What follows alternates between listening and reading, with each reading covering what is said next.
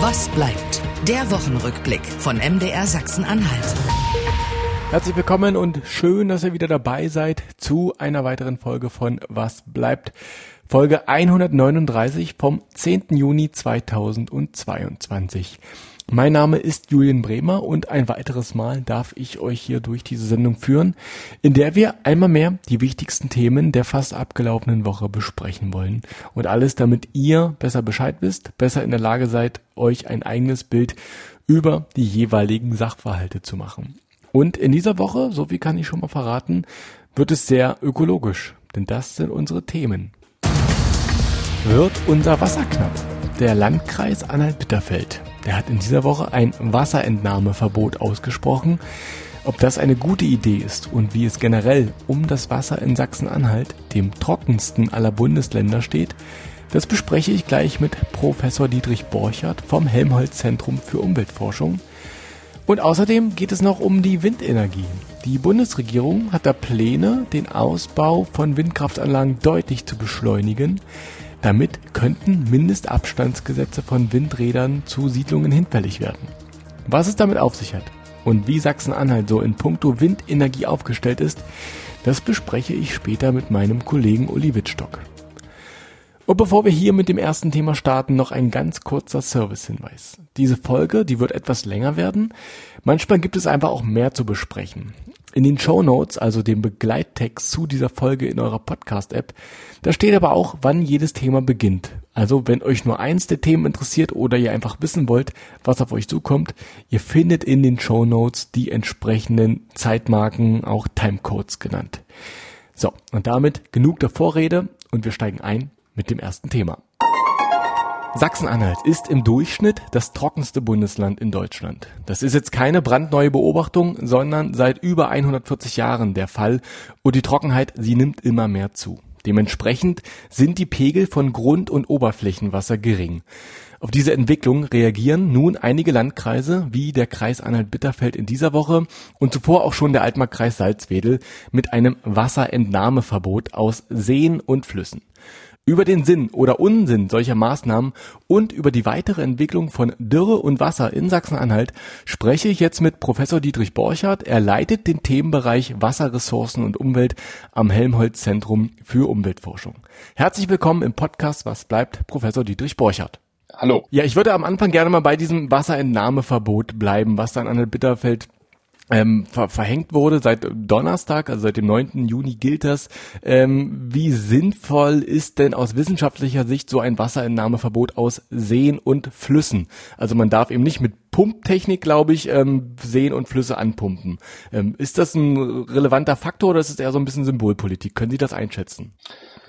Nein, ich gehe nicht davon aus, also erstens, ich gehe nicht davon aus, dass das Symbolpolitik ist und denke auch nicht, dass das Symbolpolitik ist, weil ähm, äh, also die Reaktion, die da jetzt im, äh, im Landkreis ähm, ähm, Anhalt-Bitterfeld und ähm, auch hier in anderen Landkreisen wie Altmarkkreis Salzwedel ähm, äh, verhängt worden ist, ist eine Reaktion eben auf die großen Wasserdefizite, äh, die wir haben, gerade in, in, de, in dieser Region. Und eine der, der vielen Folgen, die damit zusammenhängen, ist eben das Austrocknen ähm, und, und der starke Rückgang von Abflüssen und Wasserständen in den Oberflächengewässern. Und äh, gerade auch in kleineren Gewässern, äh, die gerade äh, auch besonders empfindlich sind gegenüber äh, eben diesen, diesen Wasserdefiziten. Und deswegen ähm, kann diese Maßnahme äh, erheblich dazu beitragen, ähm, zu verhindern, dass Gewässer trocken fallen oder dass Abflüsse so gering werden, äh, dass dort beispielsweise die Fischfauna nicht mehr überleben kann oder mhm. andere Wasserlebewesen, auch geschützte Arten, äh, äh, nicht überleben können oder aber das Gewässer sich, sich über Gebühr aufheizt und so weiter. Also deswegen machen solche Wasserentnahmeeinschränkungen zur Bekämpfung dieser lokalen und regionalen Auswirkungen Sinn. Okay, Dankeschön schon mal für die Einschätzung. Ähm, die Frage, die ich mir gestellt habe, als ich dieses, diese, diese Verordnung gelesen habe, ähm, passiert sowas denn oft, dass aus, also von Privatpersonen ähm, Gewässer, also Flüsse und Seen angepumpt werden? Weil ich meine, mit das Schöpfungsverbot wurde nicht verhangen, mit, mit einem Eimer darf man trotzdem noch Wasser rausholen. Ist das ein, ein realistischer Anwendungsfall? Passiert sowas häufiger?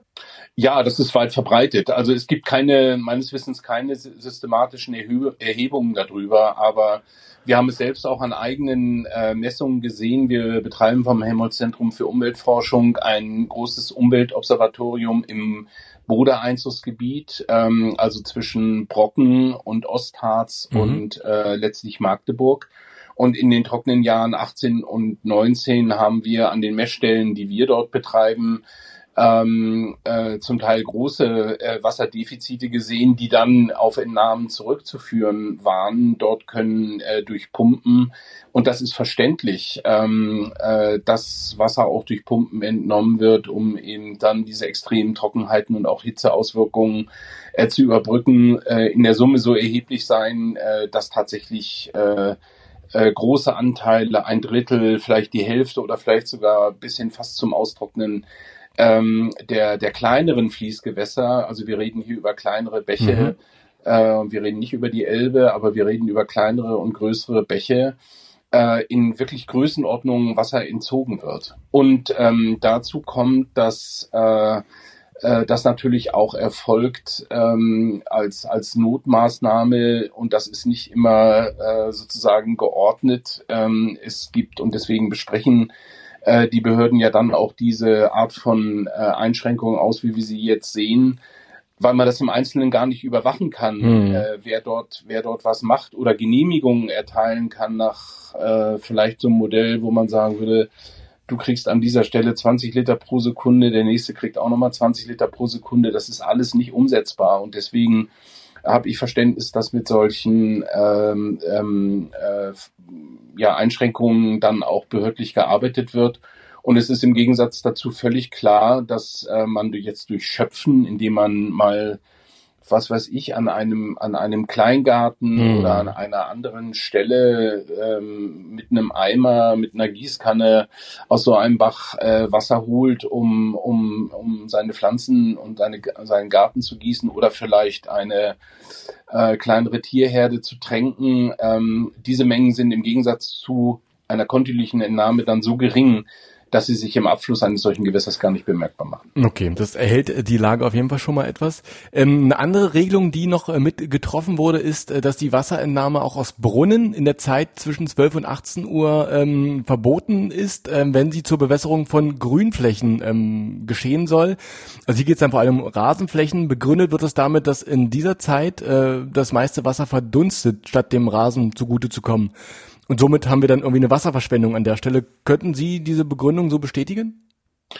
Das würde ich so bestätigen, weil ähm, ähm, und das ist ja auch das, das auch in größerem Maßstab im Grunde genommen äh, das Problem. Wir reden hier über Wassereffizienz in der Bewässerung mhm. und ähm, äh, wir haben vielleicht hat der eine oder andere auch äh, die große Bewässerung im Auge, also wenn wir diese großen Kanonen haben, mit denen beispielsweise auf Maisflächen oder Kartoffelflächen oft bewässert wird, das ist aus, aus Wassereffizienzsicht eine, eine höchst ineffiziente Bewässerung. Äh, nämlich genau aufgrund dieser Tatsache, dass dann, wenn tagsüber bewässert wird, die Sonne scheint, es ist warm, hm. es ist hm. windig. Ein großer Teil dieses Wassers verdunstet, bis es überhaupt dorthin kommt, wo die Pflanzen es brauchen, und das sind die Wurzeln. Also mit anderen Worten, die Entwässerung ist bezogen auf die Pflanzen dann effektiv, wenn dieses Wasser, das dort auf die Vegetationsfläche niederregnet, tatsächlich auch in die Bodenschichten, und das sind so die oberen 10, 15 Zentimeter versickert, aus denen und dann auch dort gespeichert wird und die Pflanzen dann dieses Wasser äh, aufnehmen, um Photosynthese zu betreiben, um ihre Früchte äh, äh, äh, zu produzieren und so weiter. Und deswegen ist erstmal grundsätzlich eine, eine wurzelnahe Bewässerung die bessere und dann auch zu Zeiten, ähm, und das ist nachts, wenn es kühl ist, mhm. wenn die Sonne nicht scheint und wenn das Wasser wirklich Zeit hat, äh, zu versickern und nicht vorher gleich wieder ähm, äh, zu verdunsten. Und dazu gehört dann die Tatsache, dass abhängig vom Boden äh, Wasser, das auf der Bodenoberfläche ankommt, zum Teil ja nur sehr langsam äh, versickert, vielleicht mit einer Geschwindigkeit von einem Zentimeter pro Tag. Und das zeigt schon, wie lange es dann braucht, damit Wasser sozusagen auch geschützt von der Sonneneinstrahlung erstmal dort in den Boden hinkommt, wo die Pflanzen es dann irgendwann aufnehmen können. Okay. Ähm, also kann ich festhalten, dass der Platzwart bei meinem alten Fußballverein alles richtig gemacht hat, wenn er erst abends den Sprenger angeschmissen hat. Das mache ich in meinem Garten auch so. sehr, sehr gut. Ähm, dann haben wir das in, in Anhalt-Bitterfeld so ein bisschen äh, mal beobachten können. Ich würde gerne mal so ein bisschen allgemeiner jetzt werden, so ein bisschen rauszoomen. Ähm, andere Landkreise haben auch schon ähnliche ähm, Wasserentnahmeverbote angekündigt, dass sie folgen werden. Ähm, können Sie das vielleicht allgemein mal sagen, wie es so um die Wasser- und Trinkwasserversorgung in Sachsen-Anhalt, ähm, wo es ja auch besonders trocken ist, wie es da aussieht? Müssen wir uns da Sorgen machen? Ich meine, wenn diese, diese Verbote jetzt ähm, zunehmen, das ist vermutlich erst der Anfang, oder? Ja, über diese Verbote, über die wir jetzt reden, die haben eigentlich zwei Zielrichtungen. Also wir reden, wenn wir über diese Wasserentnahmegebote an Bächen und Flüssen reden, dann geht es um die Bäche und Flüsse, denen genügend Wasser verbleiben äh, ähm, soll, auch in diesen Trockenzeiten und muss ähm, ja, damit wir dort äh, keine, vor allen Dingen auch ökologischen Schäden hm. in den Ausmaßen bekommen, wie sie uns in den Wäldern äh, im, im, im Harz im, äh, sichtbar werden oder bei den Ernteverlusten in der Landwirtschaft. Wenn wir jetzt über die äh, die Bewässerung reden, dann reden wir, wie gerade ausgeführt, und äh, über die oberen, die Feuchtigkeit, die Bodenfeuchtigkeit im Oberboden. Das heißt, für landwirtschaftliche Nutzflächen, für den Rasen ähm, sind das die oberen Dezimeter des Bodens, die hinreichend mit Wasser versorgt sein müssen. Wenn wir, damit die Pflanzen dort wachsen, hm. wachsen können. Bei Bäumen sind es äh, größere Tiefen von, ähm, von einigen Metern, äh, in denen die Bäume sozusagen ihre, ihre wesentlichen äh, Wasserbedarfe äh, ähm, sich holen. Beim Trinkwasser reden wir über andere. Da reden wir bundesweit im Wesentlichen über Trinkwasser, äh, über Grundwasser. Mhm. Äh, weil 65 Prozent circa ähm, der, des, des Trinkwassers, des Rohwassers, das zu Trinkwasser aufbereitet wird, kommt in Deutschland aus Grundwasser. Wir reden hier also über Wasser, also über, über, über Wasser, das sich sehr viel tiefer im Untergrund äh, verbindet, mhm. ähm, befindet. Das sind auch jetzt mal als, als ganz groben Anhaltspunkt äh, Tiefen 80, 90, 100, 120 Meter, vielleicht zum Teil auch tiefer, in denen sich übliche Tiefen äh, von, von Grundwasserentnahmebrunnen in vielen Regionen Deutschlands befinden. Und in Re Gegenden wie jetzt äh, auch Sachsen-Anhalt, aber auch Thüringen, aber auch Sachsen, aber auch Teile Nordrhein-Westfalens, in denen Grundwasser natürlicherweise knapp ist, weil die Hydrogeologie in Deutschland eben sehr unterschiedlich ist. Der Untergrund ist keinesfalls äh, homogen. Dort haben wir eben Talsperrensysteme, ähm, die regional von, von großer Bedeutung sind, weil sie die wesentliche Trinkwasserquelle sind. Das sind im bundesdeutschen Vergleich zwar nur so 16, 17 Prozent, aber in Regionen äh, wie hier sind sie natürlich ja. äh, maßgebend, wenn wir zum Beispiel an die Rappode-Talsperre äh, im Harz denken. Und auch in anderen Gegenden, jetzt nämlich die, der größte sozusagen Rohwasserspeicher zur Trinkwassergewinnung, den wir in Deutschland haben, ist der Bodensee. Auch das ist ein, ein regionales, äh, eine regionale Besonderheit, dass hier aus dem tiefen Wasser eines Sees ähm, aber Millionen von Menschen und äh, eine Vielzahl von Industriebetrieben bis in den Stuttgart, äh, Stuttgarter Raum hinein äh, mit diesem Wasser über Fernversorgung ähm, versorgt werden. Also die Frage der Trinkwasserknappheit ähm, äh, ist deswegen bundesweit so zu beantworten, dass wir im Grunde genommen noch kein Problem haben und auch die Trinkwasserversorgung nach wie vor gesichert ist, aber ähm, äh, nicht mehr unter allen äh, Zukunftsszenarien des Klimawandels, die wir zu erwarten haben. Okay, was, was können Sie das näher ausführen? Was, was sind da so Prognosen oder äh, Aussichten für die Zukunft? Ja, die Aussichten für die Zukunft sind ja, dass sich das Wasserdargebot im Mittel ähm, ähm, äh, vielleicht äh, gar nicht so viel ändert aber äh, sich in seinen Extremen ähm, hm. äh, deutlich aufspreizen wird. Mit anderen Worten, wir bewegen uns ähm, von einer Situation, Deutschland ist ein was, wasserreiches Land und war ein wasserreiches Land mit einem relativ ausgeglichenen Wasserhaushalt. Also mit anderen Worten, es hat ähm, äh, so geregnet, äh, dass dass wir weder von extremer Dürre noch von immer wiederkehrenden sehr hohen Hochwassern äh, betroffen mhm. waren. Und das ändert sich dies spreizt sich immer stärker auf und wir haben, wenn wir das Elbe-Einzugsgebiet als Beispiel nehmen, in den letzten 20 Jahren äh, ähm, im Grunde genommen fünf Hochwässer erlebt, die statistisch eigentlich nur seltener als einmal in 100 Jahren auftreten sollten. Und genauso verhält es sich mit den Dürren. Das fing äh, 2003 an, aber dann jetzt auch noch die, die, die dann 2015, äh, wir haben dann 18, 19 als extreme Trockenjahre gehabt und plötzlich kommen auch zwei Trockenjahre hintereinander. Mhm.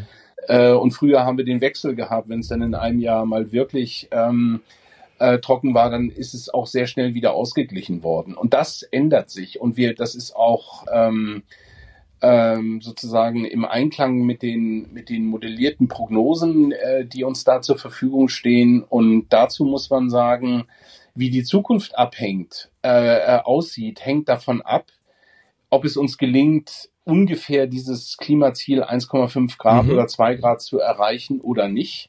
Man kann grundsätzlich sagen, ja, je weiter wir dieses Ziel reißen, desto extremer äh, wird, werden uns diese Probleme in Zukunft beschäftigen. Und äh, es gibt Szenarien dabei, ähm, die nichts anderes besagen, als dass Jahre wie 2018 und 2019 dann um etwa 2050 und später Normaljahre sind. Und dann leben wir in einer anderen Situation, die das Wasser betrifft. Hm.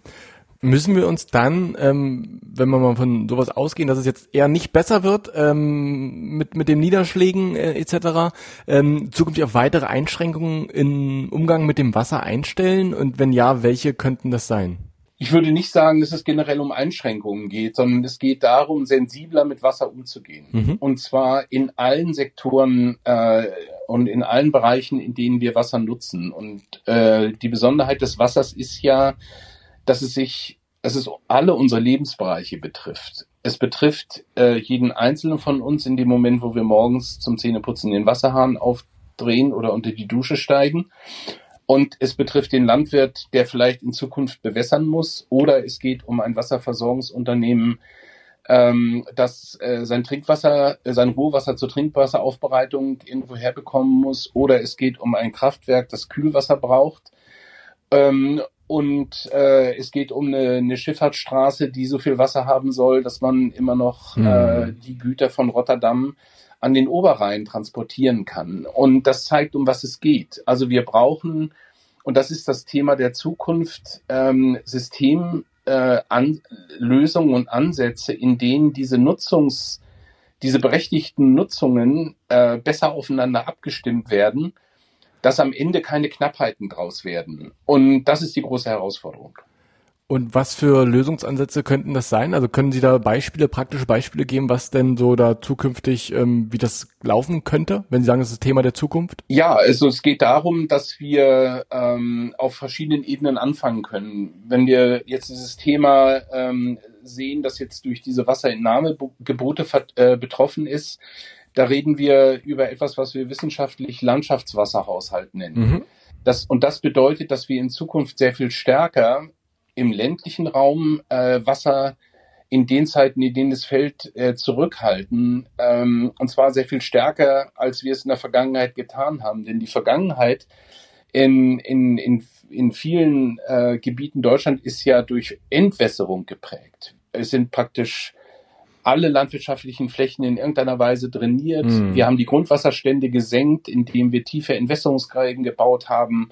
Die, die ganzen kleinen Bäche sind vielfach begradigt. Ähm, alles in allem führt es dazu, dass Wasser sehr schnell aus der Landschaft entfernt wird und gleichzeitig haben wir den Wasserstand in der Landschaft sozusagen gesichert, äh, letztlich um, um natürlich äh, mit schweren Maschinen Landwirtschaft betreiben zu können.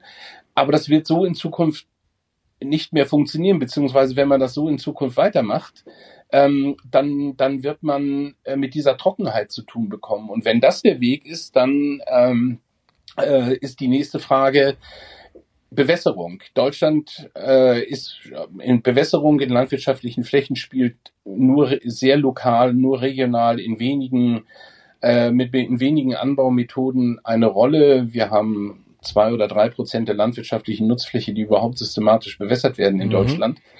Aber vielleicht sind es 2050 schon 30 Prozent. Und dann stellt sich die große Frage, wo kommt das Wasser dafür her und haben wir da genug? Und äh, ist es dann auch noch ökonomisch machbar? Das hängt mit den Marktpreisen der äh, Agrarprodukte zusammen, die man dann, die man dann erzielt. Also dieses Gebot an dieser Stelle ist, äh, äh, mit dem Wasser in der Landschaft letztlich äh, anders umzugehen als heute unter dem unter dem Primat diese ähm, diese dieses Meer, das wir vielleicht in den Wintermonaten haben, eben nicht schnell abfließen zu lassen hm.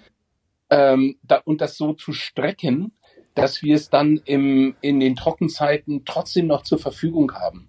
Das hat auch damit zu tun, wir haben viele Kleingewässer trockengelegt, äh, wir haben Feuchtgebiete drin äh, äh, äh, trockengelegt und so weiter. Ein, ein erheblicher Teil dieser Entwicklung muss zurückgenommen werden und das passiert zum Teil auch schon. Es gibt äh, wirklich interessante Projekte, in denen man zum Beispiel Drainagen nicht nur zu, zur Entwässerung benutzt in Norddeutschland, sondern auch zur Bewässerung, mhm. indem man nämlich im Zeiten der hohen äh, Wasserstände entweder in den Gewässern oder auch, äh, sagen wir mal, in, der, in den Feuchtgebieten die Drainagen so betreibt, dass sie das Wasser in die Landschaft leiten und sie dann in den Zeiten, wo es trockener wird, äh, langsamer entwässern lässt, als sie bei der reinen Ableitungsfunktion sozusagen äh, betrieben würden. Und dasselbe gilt äh, übrigens auch ähm, für den Umgang mit Wasser in der Stadt, mhm. in unseren Siedlungsräumen.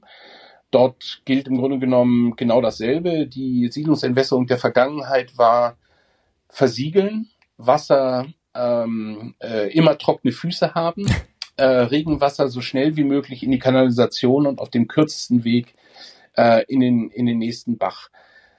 Ähm, dabei ist Regenwasser von vielen Flächen, das in, in der Stadt anfällt, ähm, so gering verschmutzt, dass man es speichern kann, dass man es für die Grünlandbewässerung äh, in der Stadt im Sommer nutzen kann und auch zur Kühlung im, im Sommer nutzen kann. Das Thema Gründächer ist ein großes Problem, Entsiedlung ist äh, ein großes Thema die Entsiegelung, aber auch äh, Wasser- und Grünflächen in der Stadt. Und es geht darum, durch Entsiegelung auch ähm, die, die vielfach wirklich erheblich gesunkenen Grundwasserstände unter den Städten wieder ein Stück weit nach oben zu bringen. Ich rede jetzt nicht darüber, Keller wieder zu vernässen, aber, ähm, aber hier gilt eigentlich dasselbe Primat. Es geht darum, äh, diese Ableitungsphilosophie äh, wirklich grundlegend zu ändern in eine Speicherphilosophie.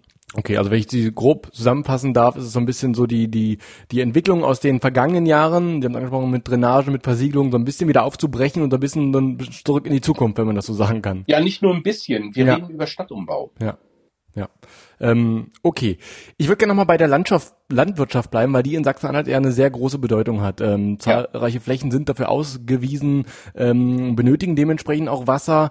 Ähm, Sie haben so ein paar Folgen schon irgendwie skizziert, mit dass diese Drainagen umgebaut werden müssen. Äh, was kann man der Landwirtschaft sonst noch so prognostizieren? Wo, was droht da und worauf sollte man sich da auch einstellen? Naja, für die Landwirtschaft ist es eine große äh, Herausforderung, ähm, die, äh, die geht ja so weit, ähm, dass überlegt werden muss, können noch alle, äh, also welche Nutzpflanzen kann man ja. denn unter den Bedingungen des Klimawandels überhaupt noch anbauen und, und, und kann man wasserintensive äh, Pflanzen wie Mais zum Beispiel wirklich überall, überall anbauen? Wie sieht es, und das ist aber auch dasselbe wie in der Forstwirtschaft auch, äh, ist es nicht ein Wandel in, in auch andere, letztlich andere Nutzpflanzen, auch trockene, resistentere äh, und so weiter. Also dieses Thema, äh, und das ist wirklich tatsächlich ähm, natürlich betrieblich zu beantworten, das ist auch regional zu beantworten.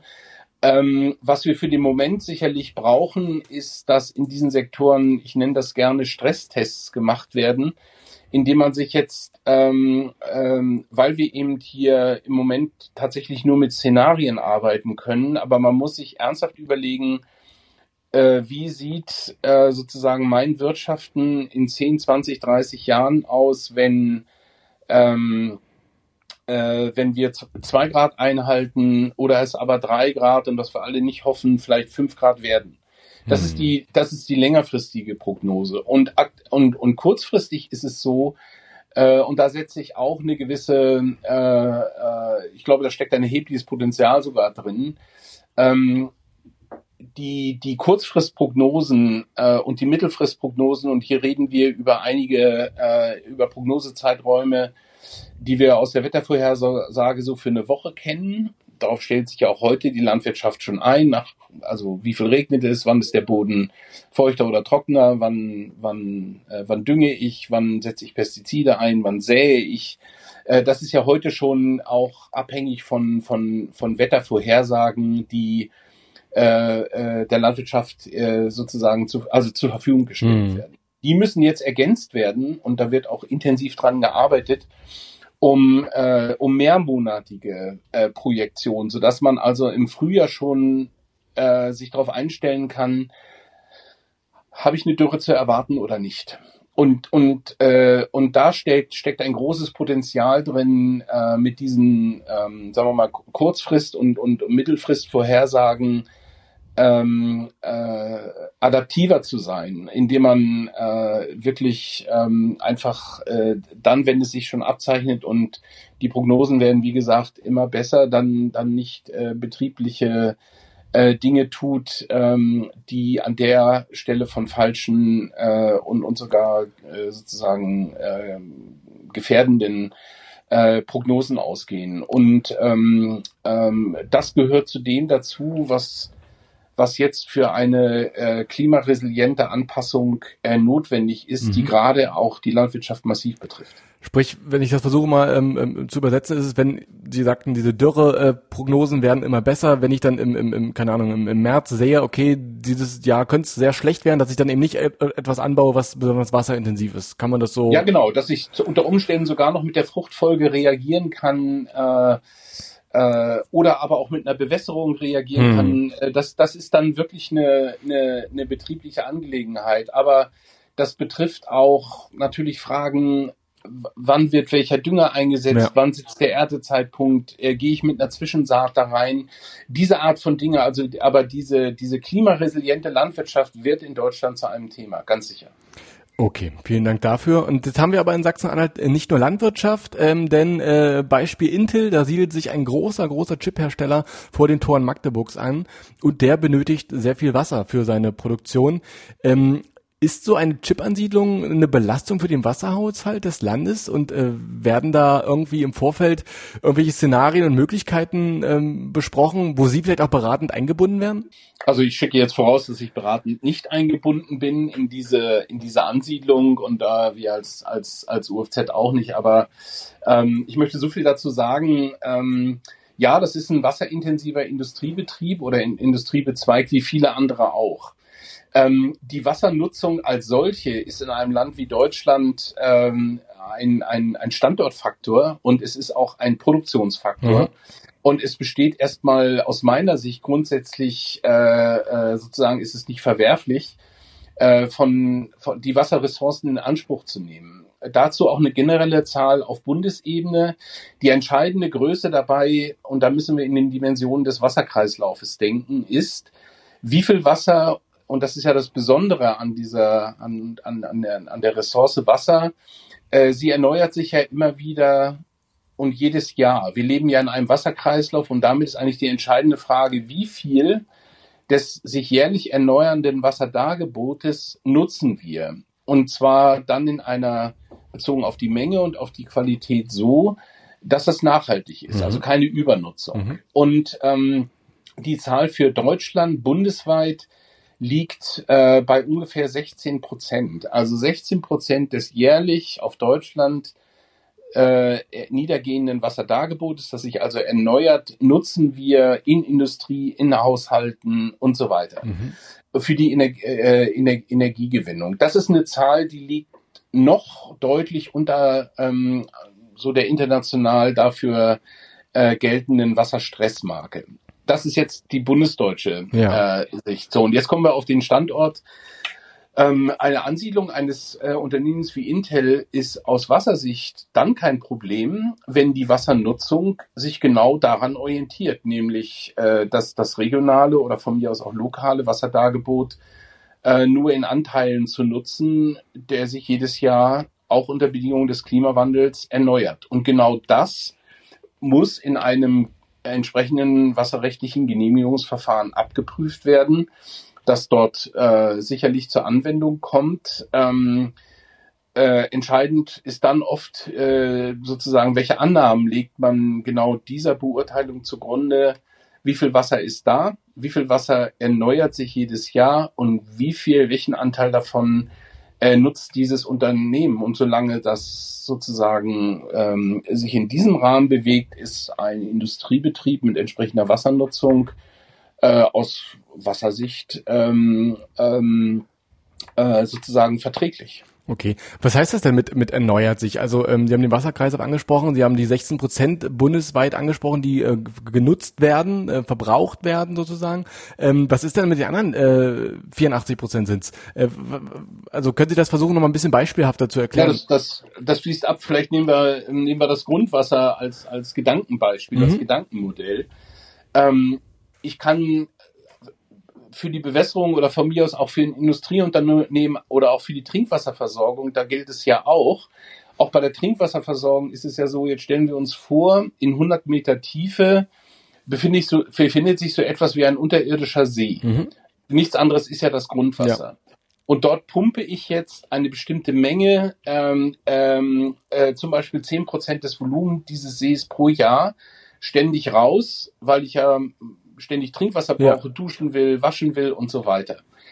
Ähm, das ist so lange unproblematisch wie äh, die Grundwasserneubildung, die ja durch den Regen äh, ständig stattfindet. Also wir haben im mhm. bundesdeutschen Schnitt 800 Liter pro Quadratmeter und Jahr, die auf Deutschland niederregnen. Regnen. Und davon versickert eben ein gegebener Anteil in den Untergrund. Okay.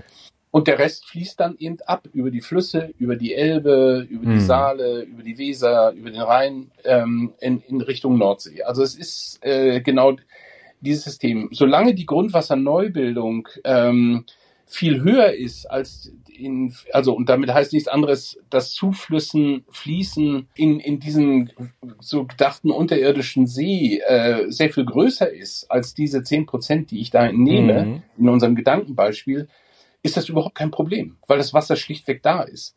Und ähm, es wird ja auch von der in dem Sinne nicht gebraucht, sondern auch dieses Industrieunternehmen gibt ja dieses Wasser wieder in den Wasserkreislauf zurück. Ähm, es wird dort als Prozesswasser genutzt, es wird dann geklärt, gereinigt und wird dann äh, äh, in dem Fall in Richtung Elbe abgeleitet. Hm. Also mit anderen Worten, das Wasser wird gebraucht, aber es wird in dem Sinne nicht verbraucht, sondern es wird in den Wasserkreislauf zurückgegeben.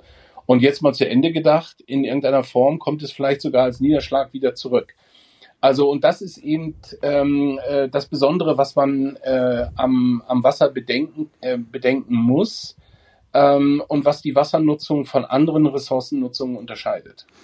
Okay, also sprich, wenn ich das so äh, richtig verstanden habe, ist ähm, diese Intelansiedlung aus Wassersicht, sage ich mal, äh, auch selbst in Sachsen-Anhalt, dem trockensten Bundesland, eigentlich kein Problem. Aus den Gesichtspunkten, den Sie genannt haben. Ja, die Trockenheit an sich ist, äh, also die Bodentrockenheit, über die wir jetzt eingangs gesprochen ja. ha ha haben, heißt noch lange nicht, dass nicht örtlich und regional genügend Grundwasser vorhanden sein kann, um ein Industrieunternehmen anzusiedeln. Das sind, wir haben vorhin kurz mal über diese unterschiedlichen mhm. Landwirtschaft ist eine, Bo eine Bodentrockenheitsproblematik.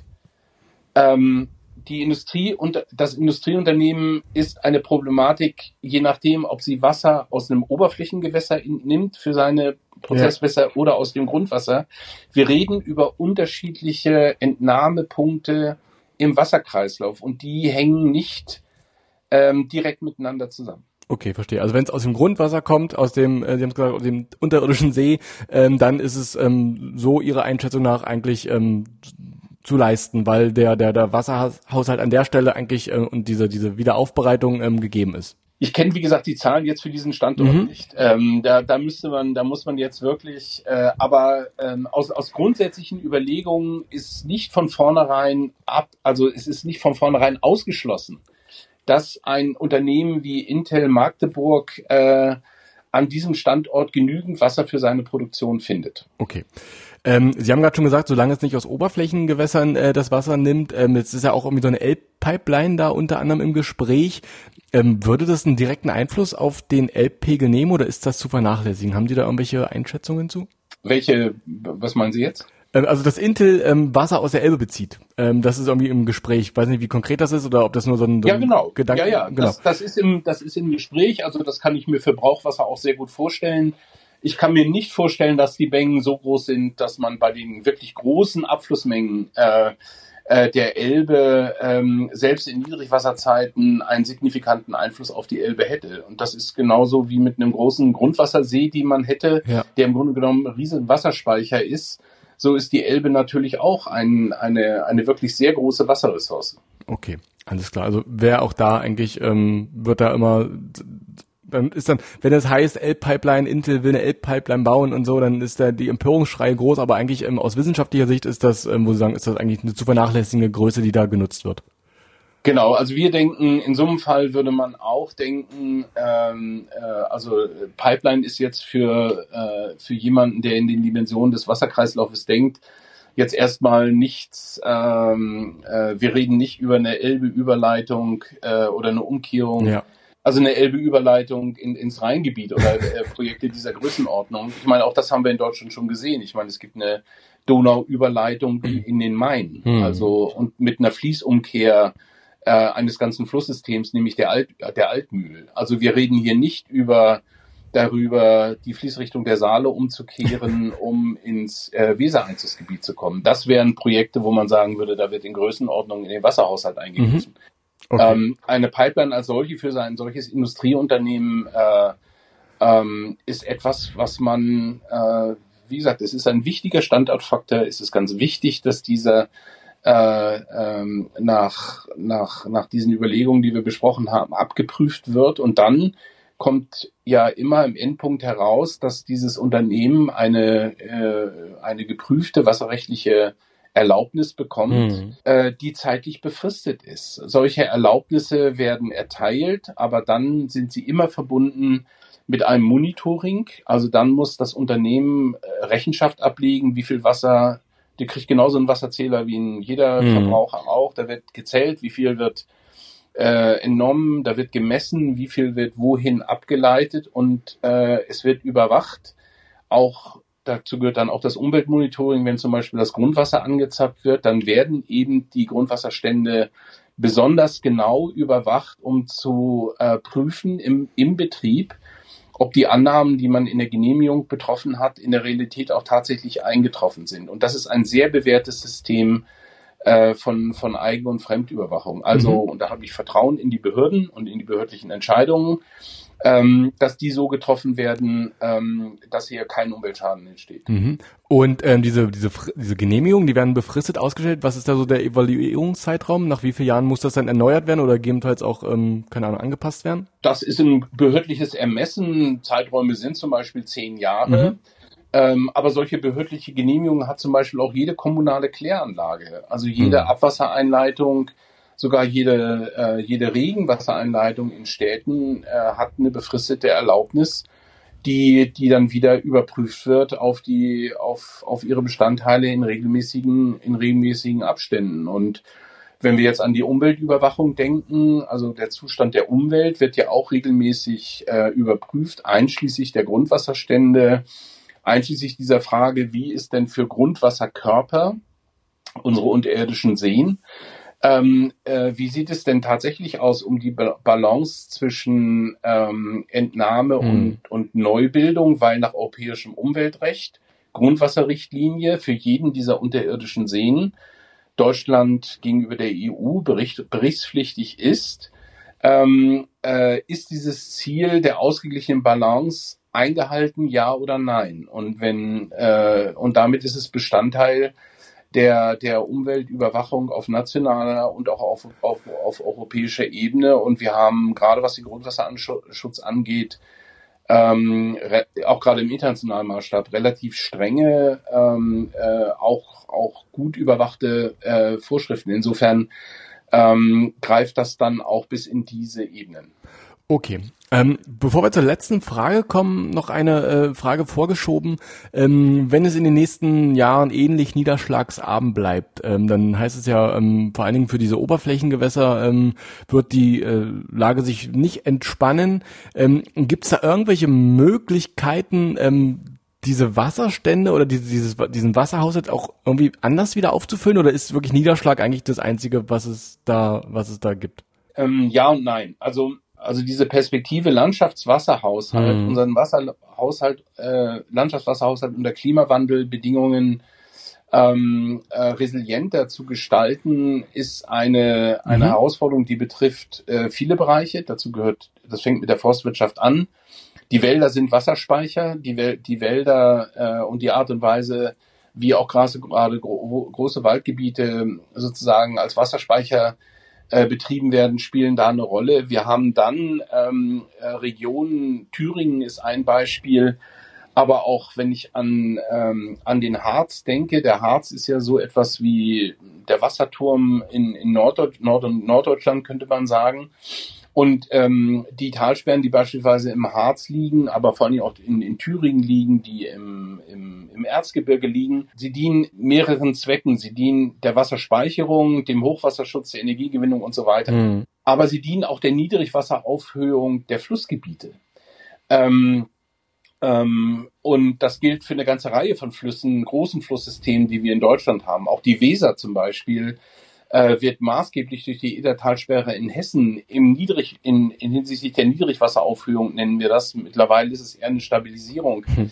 äh, der Niedrigwasserabflüsse. Auch die El der Elbeabfluss wird maßgeblich durch die, die Stauketten in Tschechien beeinflusst und die Frage, wie viel Wasser von dort abgegeben wird, das natürlich vorher zwischengespeichert worden ist. Mit anderen Worten, ähm, wir haben schon äh, in, in Dimensionen Wasserspeicher, die jetzt den, den Abfluss äh, natürlich eher der größeren ähm, äh, Flüsse beeinflussen. Auch da ähm, sind jetzt mit den Erfahrungen der Jahre 18 und 19 viele äh, Überlegungen in einzelnen Bundesländern, aber auch auf Bundesebene begonnen worden. Ähm, müssen wir diese Speicher nicht zukünftig anders einsetzen, um zu vermeiden, dass wir äh, in, in solchen Trockenheiten, die ja dann oft noch mit Hitze einhergehen, ja. in kritische Situationen kommen. Also mit anderen Worten, ähm, ja, das ist ein, ein äh, wir haben, wir sind dem nicht ähm, sozusagen äh, aus, also ohne, ohne Handlungsmöglichkeiten ausgeliefert.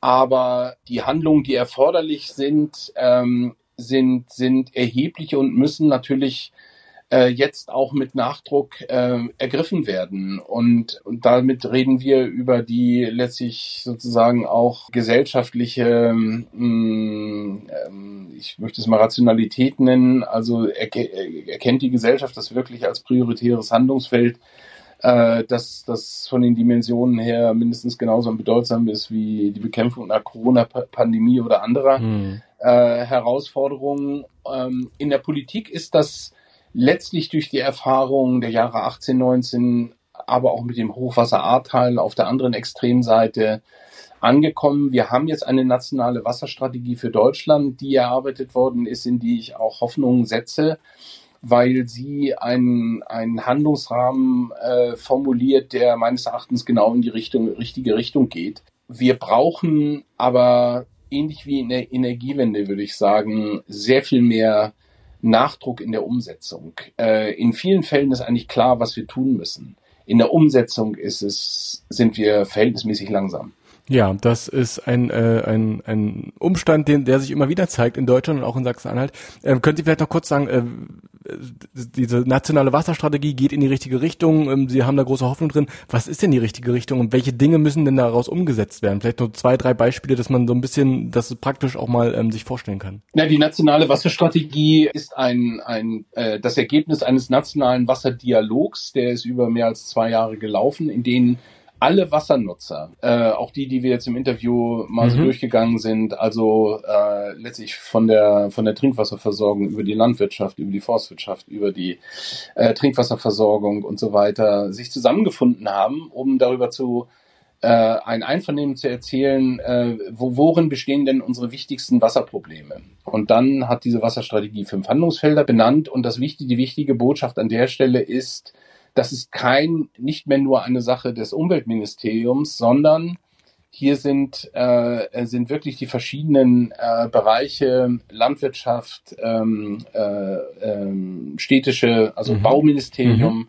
aber natürlich auch Umwelt, aber auch Verkehr gefragt. Und sie müssen zusammen einen Abgleich vornehmen äh, in Bezug auf ihre äh, Ansprüche an Wasser, aber auch natürlich ihre, ihre Nutzung des Wasserkreislaufs und damit die Belastung des Wasserkreislaufes aufeinander beziehen und aufeinander abstimmen. Und das ist genau das, was in der Vergangenheit in vielen Fällen gefehlt hat. Jeder hat auf seine auf seine Zuständigkeiten, aber auch auf seine Interessen geguckt. Hm. Und damit äh, hat man viel zu sektoral gehandelt. Und jetzt ist es aber so, dass einfach unter den und der Klimawandel zwingt uns wie bei der Energie jetzt ja. dazu, ähm, und das ist eine, eine 1 zu 1 Analogie, zwingt uns dazu, äh, den gesamten, den Wasserkreislauf da in den Blick zu nehmen und mit dem Ziel, diesen letztlich am Ende äh, trotz aller äh, Veränderungen äh, durch kluge ja, Zuweisung der Nutzungen, aber auch unter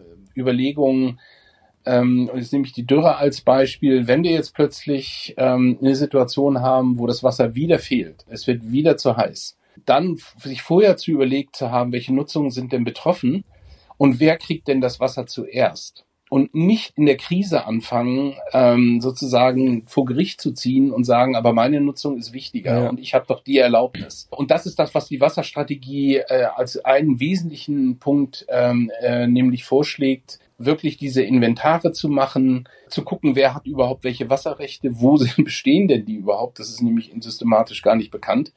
Ähm, ähm, und, und was heißt das im Krisenfall und, äh, und letztlich auch quasi dann äh, sich vorher äh, zu überlegen, was im Hochwasserfall, wie wir gesehen haben, ja auch nun zwingend geboten ist, wenn ich mir, wenn das Hochwasser da ist, überlege, wer denn informiert werden muss und wie, wie die Informationsketten aussehen, dann bin ich zu spät. Das muss ich mir vorher überlegt haben, solche, solche, auch basierend auf solchen Stresstests, müssen solche ähm, äh, letztlich äh, Handlungsstrategien äh, auf dem Tisch liegen, damit äh, auch dem Bürger verständlich mehr werden machen kann, warum er mit der Gießkanne noch entnehmen kann, aber eben keine Pumpe mehr reinhängen darf. Und da geht es am Ende um die Akzeptanz in der Gesellschaft. Und genau dafür äh, benennt auch die Wasserstrategie konkrete Verantwortlichkeiten.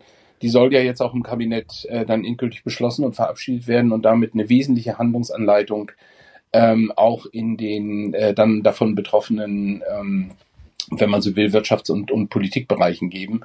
Äh, das ist schon beispielgebend. Äh, aber die Nagelprobe wird sein, wird sie auch umgesetzt. Okay.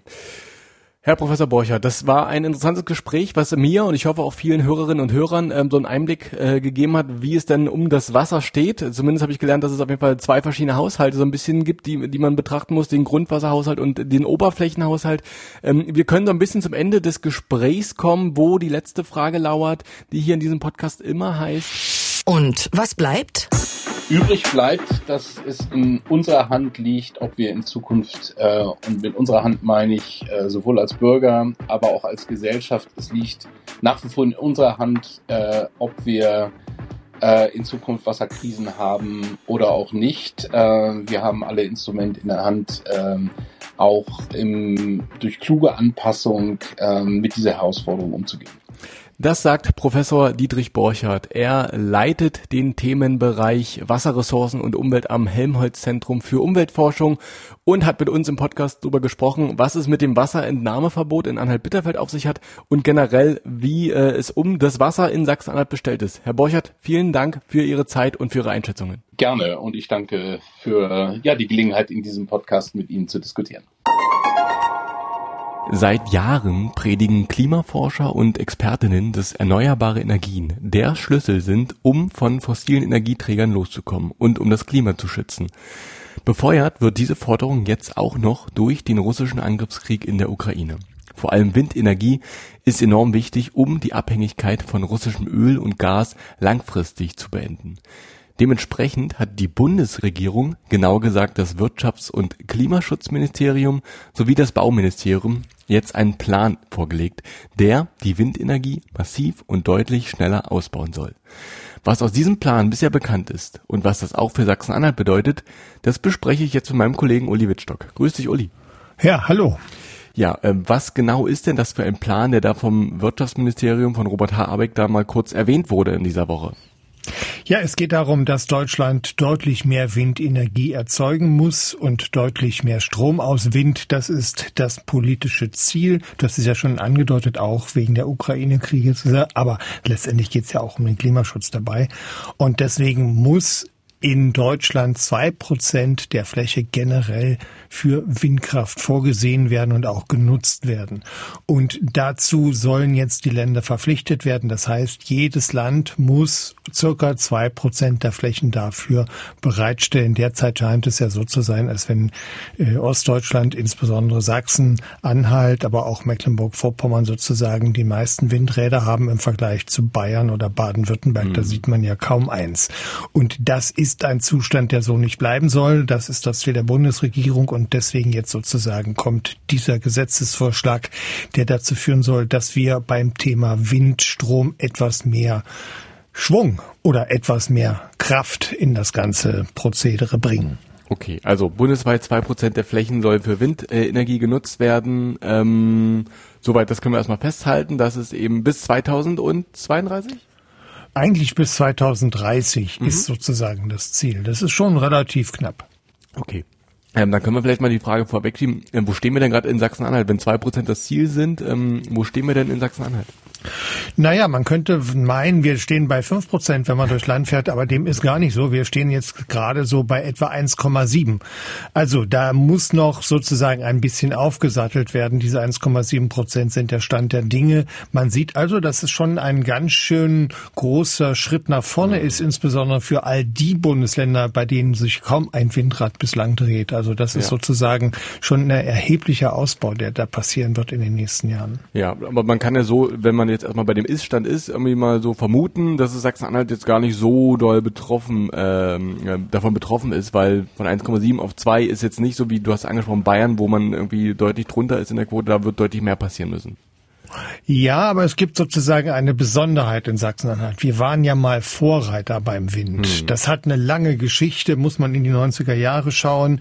In Magdeburg brach der Maschinenbau zusammen. Man wusste nicht, wie weiter mit diesen ganzen Arbeitsplätzen, die es hier gab. Und dann hat man sich entschieden, insbesondere war das damals die rot-grüne Minderheitsregierung und die grüne Umweltministerin hat damals die Windkraft nach Magdeburg geholt, hat bei Enercon angeklopft, gesagt, wir haben hier lauter Leute, die können das alle bauen, aber wir haben keine Aufträge und wollte hier nicht einsteigen. Und dann hat Enercon hier in Magdeburg ja bis zu 5000 Arbeitsplätze geschaffen. Mhm. Und weil dann hier schon die Räder gebaut wurden in der Region, dann hat man sie natürlich hier auch in der Region aufgestellt. Man fühlte sich sozusagen politisch verpflichtet, den Aufschwung in der Windenergie auch besonders zu fördern. Durch alle politischen Strukturen hindurch ist das in Sachsen-Anhalt passiert, egal wer hier regierte. Die Windkraft hatte lange Zeit Vorrang und deswegen waren wir lange Zeit führend. Aber als das geschah, war das häufig auch ein bisschen Wildwuchs. Da wurden einfach die Windräder dahingestellt, wo man dachte, da könnten sie ganz gut stehen. Inzwischen ist das ein ziemlich festes Verfahren mhm. und wir müssen in Sachsen-Anhalt sagen, ein Drittel der Windräder steht auf Flächen, die eigentlich dafür gar nicht geeignet sind nach heutigen Maßstäben. Das heißt, eigentlich müssen wir ein Drittel dieser Windräder wieder verschwinden lassen.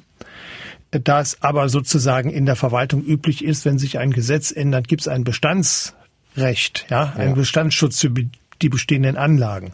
Den gibt es. Wenn die jetzt aber auslaufen, das wird demnächst passieren, die laufen etwa 20 Jahre, mhm. die laufen jetzt allmählich aus, dann kannst du die entweder repowern, das ist der Fachbegriff, das heißt, du stellst eine neue Anlage hin, die ist ein bisschen höher, macht ein bisschen mehr Strom, größere Rotoren drauf oder aber du baust sie vollständig zurück. Und das wird hier an einigen Standorten passieren, weil tatsächlich dort, wo sie stehen, wird es keine neuen Räder geben. Das heißt, wir werden neue Flächen ausweisen müssen. Das heißt, wir brauchen wahrscheinlich ein Prozent mehr oder minder, okay. die wir neu ausweisen müssen. Das wird eine große politische Debatte geben. Wir wissen, dass ja beim Thema Windkraft die Meinungen sehr weit auseinander liegen, insbesondere in den Regionen. Ja, also ich bin ein Städter. Ich sehe hier auf zwei Windräder, wenn ich durch die Stadt fahre, muss ich aber ganz schön hin und her gucken, um das zu sehen. Wenn ich vor die Tore der Stadt fahre, in die Börde oder fahre in den Süden, ist völlig egal, wo lang. Wir fahren auch auf der Autobahn lang, dann sehen wir diese großen Windparks. Ja. Und dass die Anwohner nicht so glücklich sind über das, was sie da sehen, das kann ich persönlich nachvollziehen. Und die Debatte wird sicherlich geführt werden. Aber es gibt jetzt einen Vorschlag aus Sachsen-Anhalt, der nicht ganz uninteressant ist, wie ich finde. Der äh, zuständige Minister Winnemann, das ist der der Energie- und Klimaminister, der hat gesagt, na, vielleicht wäre es ja sinnvoll, dass dort, wo die Windräder stehen und die Leute haben sich dran gewöhnt, mhm. auch wenn sie nach heutigen Gesichtspunkten da eigentlich gar nicht stehen dürften. Vielleicht können wir da irgendwie eine Regelung finden, dass man die trotzdem stehen lässt. Das ist so eine Überlegung, okay. dass man nicht alle rückbauen muss, sondern vielleicht nur ein paar. Okay, also ich versuche mal zusammenzufassen. Wir stehen in Sachsen-Anhalt bei 1,8 Prozent, ähm, hat eine Tradition, wie du gesagt hast, äh, eine lange. Äh, wir waren da mal Vorreiter, aber äh, ein Drittel der 1, von diesen 1,8 Prozent, da sind Flächen, die nach heutigen Planungsmaßstäben niemals hätten bebaut werden dürfen mit Windenergie. Dementsprechend, wenn die jetzt auslaufen, ähm, weil die irgendwie kaputt sind oder weil die nach 20 Jahren halt irgendwie dann ähm, erneuert werden müssen, kann man da eben nicht ein neues Windrad hinstellen, sondern muss da eben die Fläche wieder in seinen ursprünglichen Zustand zurückschaffen. Ähm, und dementsprechend brauchen wir anstatt 1,8 Prozent, also nicht nur auf 0,2, um, um die 2 Prozent zu erreichen, sondern wahrscheinlich dann wieder ein ganzes Prozent, um diese 2 Prozent, die da vom Bund gefordert werden, zu erreichen.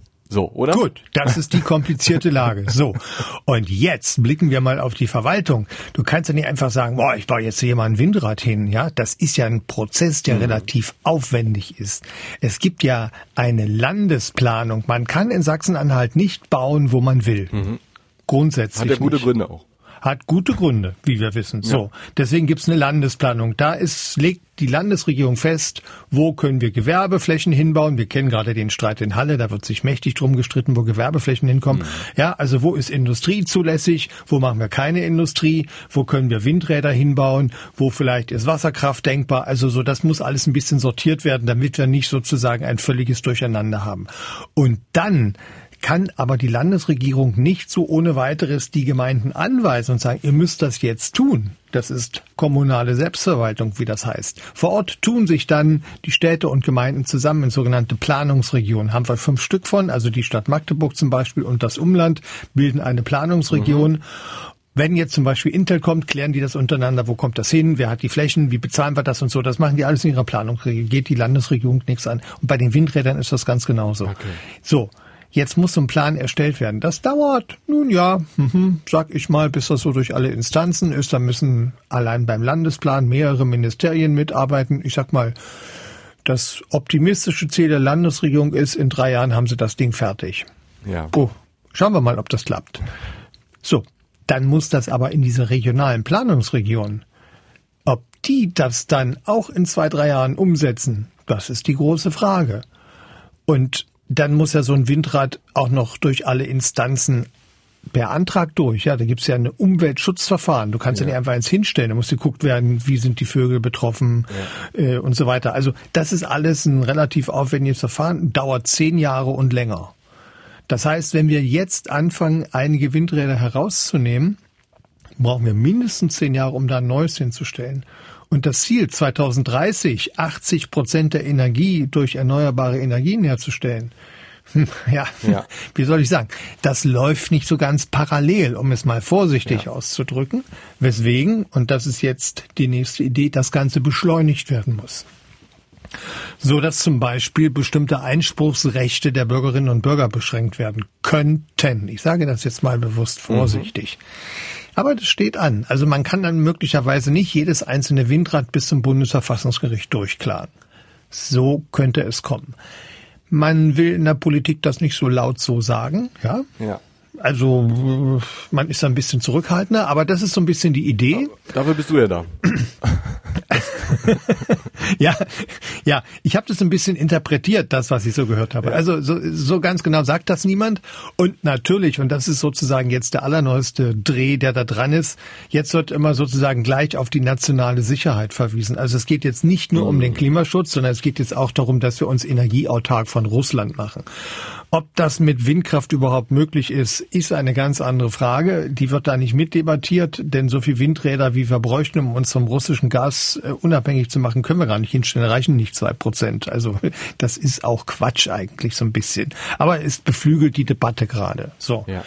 ja. Beflügeln ist ein schönes Wort. Wir brauchen also noch ein paar mehr Windräder. Allerdings das Gute ist, die neuen Anlagen sind tatsächlich um einiges ähm, sagen wir mal, effizienter. Mhm. Da kann man mit einem Windrad deutlich mehr Strom erzeugen, als das bisher der Fall war. Mhm. Und äh, ja, Sachsen-Anhalt ist da tatsächlich bundesweit gesehen immer noch relativ weit vorn, wenn wir da auf Baden-Württemberg oder ja, selbst Sachsen steht ja hinten an. Ja.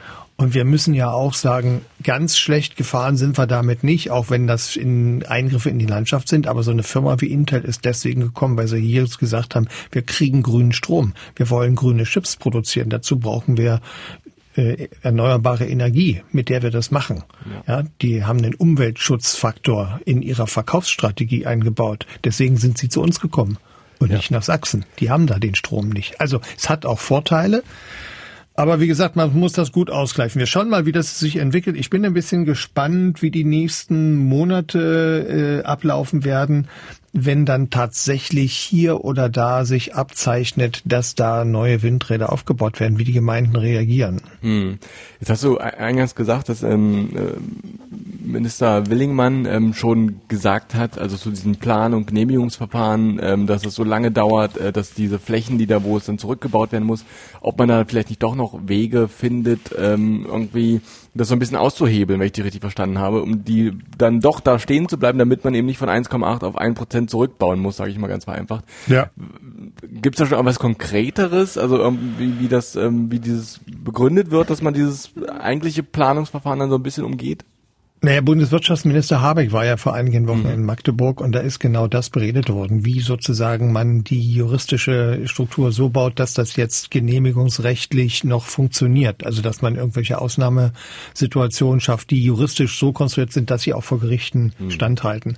Wobei man sagen muss, wenn jemand schon seit 15 Jahren auf die Windräder schaut, ob der jetzt noch mal Lust hat, dagegen zu klagen, wenn jemand sagt, wir repowern ja. die, wir machen sie ein bisschen höher und wir machen sie ein bisschen kräftiger und stärker. Mhm. Ähm, das muss man erst mal sehen. Also es gibt ja dann noch ein weiteres Element, mit wem, mit dem die Landesregierung ähm, es den Gemeinden deutlich erleichtern will und den Anwohnern mit diesen Gerätschaften dort zu leben, dass nämlich die Investoren verpflichtet werden, tatsächlich einen Teil der Einkommen an die Gemeinden auszuschütten. Bisher mhm. ist das ja eher so eine Gutwillnummer nach dem Motto, ich finanziere dir mal noch den Kindergarten und du kannst deine Straße teeren, wenn ich hier dein Windrad, wenn ich mein Windrad auf deine Fläche setze. In Zukunft soll das gesetzlich geregelt sein. Da bist du verpflichtet als Investor, der Gemeinde, die dir sozusagen das Recht erlaubt, dort ein Windrad hinzustellen, auch einen gewissen Betrag jährlich von deinen Einnahmen abzuführen, damit die damit irgendetwas anstellen können. Das ist tatsächlich auch gar nicht so ganz schlecht, weil man muss ja auch sagen, es gibt ein weiteres Problem mit diesen Windrädern, was in den letzten Jahren immer wieder auch für Ärger gesorgt hat. Die Räder stehen ja hier und sie drehen hier. Und mhm. sie machen hier Schatten und sie machen hier auch die Geräusche. Das Geld produzieren sie aber im Westen. Ja. Ja. Äh, und das ist so ein bisschen der Ärger, der hier natürlich auch ist. Wir haben wie immer das Problem, dass äh, die Ostdeutschen äh, nicht über die finanziellen Möglichkeiten verfügen, sozusagen selber sich fünf Windräder auf den eigenen Acker zu stellen, sondern dann kommt ein Investor und sagt, du, ich mache dir das, ich gebe dir da so und so viel und äh, das Geld fließt so anders hin. Das ist ärgerlich, ja.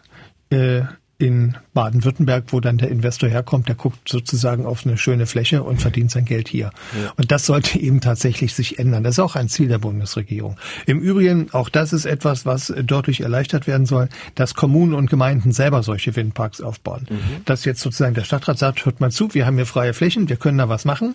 Das stellen wir jetzt doch mal fünf Windräder auf und das hat zur Folge, dass wir die vielleicht den Strom für unsere Anwohner um drei Cent billiger machen können als bisher. Das ja. sind Varianten, die inzwischen auch tatsächlich äh, stärker in der Debatte sind. Die Gemeinden äh, sollen also auch selber tatsächlich möglicherweise da sich engagieren und man kann übrigens auch äh, sich zusammenschließen, ja, so wie es Leute gibt, diese, die gemeinsam sozusagen äh, in einer Wohnungsbaugesellschaft zusammenkommen, in einer Art, äh, wie heißt denn, wie heißt denn das? Wenn du sozusagen eine Genossenschaft, jetzt habe ich's, ja, du wohnst mhm. in einer Wohnungsbaugenossenschaft, du kaufst dich da ein ja. und darfst dann dafür da wohnen. Das könnte sich auch mit Energie, gibt's das auch, Energiegenossenschaften. 30, 40.000 Leute könnten sich zusammenschließen und sagen, passt auf, liebe Freunde, wir bauen uns hier einen eigenen Windpark. Ja. Alles denkbar. Das stimmt wohl und ich finde vor allen Dingen, dass wir sogar gesagt haben, mit diesen finanziellen Anreizen, ne, sei es eben, dass der Investor dann irgendwie äh, verpflichtet wird, dann in dieser Gemeinde zu investieren oder dass eben äh, Kommunen selber aktiv werden und dann eben den Strompreis billiger ähm, anbieten können an die Bevölkerung. Das sind vor allen Dingen auch, glaube ich, Punkte, die dann auch für mehr Akzeptanz in der Bevölkerung sorgen. Was mich zu meinem letzten Punkt so ein bisschen bringt, äh, diese Akzeptanz eben. Ähm, du hast gesagt, du kannst es verstehen, wenn da Leute nicht so glücklich sind. Ich muss sagen, also aus meiner Perspektive ich finde, der, der Anblick, äh, ich bin in der Altmark groß geworden, äh, habe da dementsprechend auch viele Windräder gesehen. Ähm, der Anblick hat mich jetzt immer nie so gestört, weil ich fand, das war immer so ein Zeichen für, für so neue Aufbruch, Fortschritt irgendwie. Ähm, aber was was anderes ist ja auch mal nochmal dieser, dieser, ja, der Geräuschpegel, der da entsteht. Ähm, kannst du dazu was sagen, wie, wie störend sowas sein kann oder wie sowas Leute beeinflussen kann? Darüber wird ja lange intensiv und äh, laut gestritten. Es gibt solche, also wenn man, man muss sich mal in so einen Windpark reinstellen, das mache ich, wenn ich mal vorbeifahre, irgendwie stelle ich mir, ich finde schon, dass es auch ein bisschen gewalttätig ist, wenn man in so einem Windpark steht. Da wohnt aber niemand, ne? Also, das mitten, mitten in so einem Acker. Das ja. ist schon ein merkwürdiges Gefühl, wenn man da so steht. Man fühlt sich A, ziemlich klein und zweitens hört man die Dinge auch. Man hört sie wirklich. Und es gibt ja eine Debatte, wie ist das mit dem Infraschall? Also das, was du nicht hörst, aber spürst, ob es hm. das gibt oder nicht. Ja, das gibt es. Welchen Einfluss das hat, ein bisschen unklar. Und ob du das ab sozusagen wie viel Meter in Entfernung noch wahrnimmst, mhm. ist auch in der Debatte. Ich bin da nicht der Experte und der Fachmann. Ich denke immer, Leute, die behaupten, na, behaupten ist das falsche Wort. Leute, die sagen, sie fühlen sich dadurch gestört, das muss man erst mit dem Ernst nehmen. Punkt. Es gibt auch Leute, die glauben, dass 5G krank macht. Die gibt's auch. Aber das glaube ich wiederum nehmen. nicht. Nein, die muss man nicht ernst nehmen. Ja. Also das ist der Unterschied, ja. bei mir zumindest. Ja. ja. ich glaube, da ist ein Unterschied. Es gibt vielleicht auch Leute, die dummes Zeug über Windräder erzählen, aber ich glaube, äh, man kann schon sagen, das sind schon sozusagen, es ist ein Eingriff in die Landschaft, mhm. der ist deutlich und es ist auch ein Eingriff sozusagen in die Umwelt und das hat eben tatsächlich Folgen. Man hört es, man sieht es und äh, es ist auch ein bisschen bedrohlich, wenn man nah dran ist. Das Bemerkenswerte ist ja, dass die Bundesregierung in ihrem Gesetz ja jetzt auch noch so eine Drohkulisse aufgebaut hat. Die Bundesländer, die sozusagen Abstandsregeln in ihre äh, Gesetze schreiben, hm. um damit zu verhindern, dass Windräder gebaut werden, die könnten sozusagen dann gezwungen werden, diese Abstandsregeln fallen zu lassen. Also wer sein 2%-Ziel nicht erreicht, der wird verpflichtet, diese Abstandsregeln fallen zu lassen. Ähm, das ist sozusagen der, äh, ja, wie soll ich sagen, das ist die Peitsche bei dem ja. Gesetz. Ja, Zuckerbrot ist, ihr kriegt ein bisschen Geld. Die Peitsche ist, wenn ihr das nicht richtig macht, dann stellen wir das Windrad auch näher an die Wohnbebauung ran. Wir haben dazu die juristischen Möglichkeiten, sagt die Bundesregierung. Ja. Und das soll die Länder sozusagen verpflichten, jetzt mal äh, Hauruck loszulegen und sich im Zweifelsfall auch mal der Debatte vor Ort zu stellen in Bayern oder so. Und äh, Willingmann, unser Minister, sagt, hm, wird bei uns sicherlich nicht das große Thema sein. Wir haben diese Regelung nicht. Bei uns gibt es keine Abstandsregelung im Gesetz, aber die Planungsregionen, also die hm. können das selber bestimmen. Im Harz zum Beispiel sind die Abstände festgelegt auf 1300 Meter. Aber Willingmann sagt, ja, aber wenn die Wälder jetzt so aussehen, wie sie aussehen, ja, also die Fichte ist sozusagen nur noch ein Starks und äh, keine Nadel mehr und du guckst von Kuppe zu Kuppe. Hm. Da kann man doch auch ein Windrad reinstellen. Wenn der Wald eh schon weg ist, dann lass uns doch da auch ein Windrad reinstellen. Habe ich nachgefragt, auch auf dem Brocken, sagt er, nee, auf dem Brocken nicht. Wobei das wahrscheinlich, sage ich mal, für so ein Windrad wahrscheinlich toll wäre. Könnte man wahrscheinlich viel Strom machen da oben. Ja, solange es hält. Aber sagte, solange es hält. Ja, aber er sagte, nee, auf dem Brocken wäre das nicht empfehlenswert, aber man kann im Harz tatsächlich sich das auch an, an anderen Höhen überlegen. Also du blickst dann sozusagen nicht mehr über grüne Hügel, ja. sondern ja, da können dann die Brockenhexen sozusagen Slalom fliegen. Ja. Ich, ich find's also, aber, das zeigt, wie die Debatte ja. sich entwickelt. Ja? ja? Ähm, das ist alles sozusagen in der in der offenen Diskussion. Und äh, das wird so ein bisschen, ist das, das ist noch nicht sozusagen in den Köpfen der Leute drin, aber es wird in den nächsten äh, Jahren passieren. Wir werden eine massiven Änderung äh, unserer Energieproduktion ja. erleben. Genau. Das ist äh, ein tiefer Einschnitt. Und, und genau, und die ist aber auch notwendig äh, aus, aus Klimaschutzgründen. Und jetzt kommt eben auch noch diese Abhängigkeit ähm, zu Russland dazu. Ist es eben notwendig, notwendig, dass da was passiert. Und von daher finde ich, also ich kann das verstehen, ähm, wenn eben Leute sagen, ich finde das nicht so schön, wenn das auf den Feldern steht. Oder eben wenn der, wenn der Geräuschpegel störend ist tatsächlich. Das ist natürlich etwas, was man ernst nehmen muss. Aber darüber haben wir gesprochen. Aber ich finde, man muss eben auch diese andere Seite sehen, was das auch für ein Gewinn ist. Ne? Wir haben, können saubere Energie erzeugen, ähm, können das Klima schützen. Das sind ja alle Sachen, die man da miteinander abwägen muss. Ähm, von daher wird das noch eine interessante Debatte werden. Ähm, und diese Peitsche, die du beschrieben hast, ähm, von der Bundesregierung, dass man eben sagt, wenn ihr euer 2%-Ziel nicht erreicht, dann ähm, gelten diese 1000 Meter, die ihr in euer Landesgesetz geschrieben habt, zum Beispiel in Sachsen, gelten da nicht mehr. Ähm, das verpflichtet ja auch so ein bisschen die Landesregierung zu gucken, was für Flächen können wir denn noch irgendwie ausweisen, um diese, diesen 1000 Meter Abstand vielleicht nicht ähm, oder da den nicht so sehr zu berühren und dann irgendwie kreative Wege finden müssen, ähm, um Flächen für Windkraft auszuweisen. Ich finde, das ist ein, eigentlich ein ganz smarter Move, wenn man aus Seiten der Bundesregierung sich das anschaut. Ja, und ähm, ja, ich meine, wir haben es da noch vergleichsweise einfach. Wir sind nicht so dicht besiedelt in Sachsen-Anhalt. Ja. Das kommt uns zugute. Das ja. ist in Bayern und Baden-Württemberg natürlich schwieriger. Die, diese zersiedelten Landschaften, da ist es dann schon etwas schwieriger. Aber auch dort müssen die Menschen lernen, ich sage das jetzt mal relativ hart, auch dort müssen die Menschen lernen, dass äh, die Energiewende äh, tatsächlich real ist. Ja. Es reicht nicht nur die Grünen zu wählen. Man muss dann sozusagen auch den zweiten Schritt machen und sagen, okay, dann brauche ich eben auch ein bisschen ja. mehr erneuerbare Energien bei mir. Und da ist die Windkraft eine von mehreren Möglichkeiten, muss man natürlich auch sagen. Genau. Und wir gehen ja noch einen Schritt weiter in Sachsen-Anhalt. Also wenn wir sehen, wie das mit dem Wasserstoff funktioniert, äh, das wird ja gerade angetestet, sage ich mal vorsichtig. Wir sind da noch nicht ganz so weit. Wenn wir das hinkriegen, dass das mit den Windrädern funktioniert, wir machen am Fuß von dem Windrad den Wasserstoff und machen dann mit dem Wasserstoff die grüne Chemie. Das ist ja die Idee ja. für das Chemiedreieck.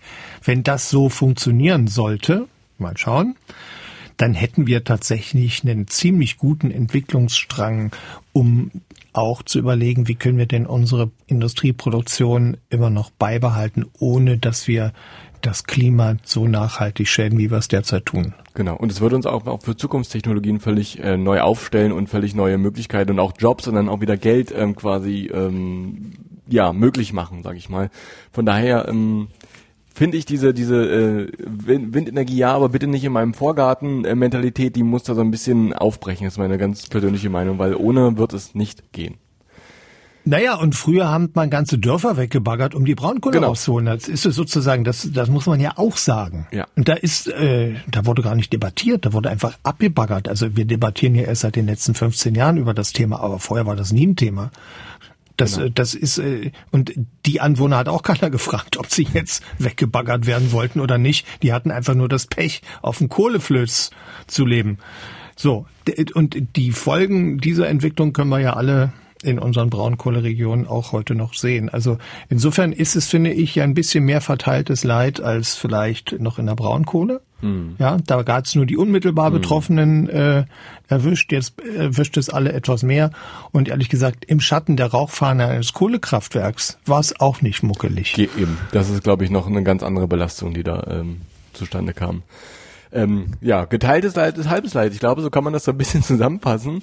Ähm, Wenn es denn Leid ist, genau, das muss absolut. man jetzt auch nochmal sagen. Also ich, ich schreibe gerne Leid in Anführungsstrichen. Ja. Wie gesagt, ich kann die Vorbehalte verstehen, aber ich glaube, schlimmer wäre es, wenn da ein Kohlekraftwerk stünde. Das hätte für alle viel schlimmere Folgen, als wenn da ein Windrad steht. Ja. Ähm, das muss man so sagen. Ich denke auch. Und damit können wir, glaube ich, zum Ende unseres Gesprächs kommen, ähm, wo natürlich wieder die letzte Frage lauert, die heißt. Und was bleibt? Es bleibt übrig, dass wir eine erneute Debatte führen werden, wie weiter mit den erneuerbaren Energien in Sachsen-Anhalt. Und derzeit scheint es ja so zu sein, als wenn die Gemeinden sich noch gar nicht so richtig sortiert haben zu dieser Frage. Wir sind ganz am Anfang dieser Diskussion. Und wenn es tatsächlich gelingen sollte, dass man einen Teil der Windräder, die man eigentlich jetzt abbauen müsste, weil sie an falschen Standorten stehen, trotzdem stehen lässt und trotzdem repowert und die Anwohner dagegen nicht Sturm laufen und nicht klagen, dann könnten wir möglicherweise das Ganze schneller und einfacher lösen, als das andere Bundesländer derzeit in der Lage sind. Das sagt Uli Wittstock. Mit ihm habe ich darüber gesprochen, über die Pläne der Bundesregierung, die Windenergie deutlich ähm, stärker und schneller auszubauen und dass Sachsen-Anhalt da eigentlich gar nicht so schlechte Ausgangsbedingungen hat. Uli, wie immer vielen Dank für deine Zeit und für deine Einschätzung. Ja, ich danke dir und äh, wünsche windreiche Tage. Und wir sind wieder am Ende angekommen für diese Ausgabe und ich erkläre diese Woche für abschließend besprochen. Wenn euch das hier gefallen hat, dann empfehlt uns doch sehr, sehr gern weiter und gebt uns fünf Sterne bei Apple Podcasts oder bei Spotify oder am besten beides. Warum denn eigentlich nicht? Warum denn immer so geizig sein? Auch mal gönnen und empfehlt uns gerne, gerne weiter. Ähm, bei Feedback und bei Anregungen, da schreibt uns am besten eine Mail. Eine Mail an wasbleibt.mdr.de. Was bleibt alles hintereinander weg? mdr.de. Die Mail findet ihr auch nochmal in den Show Notes.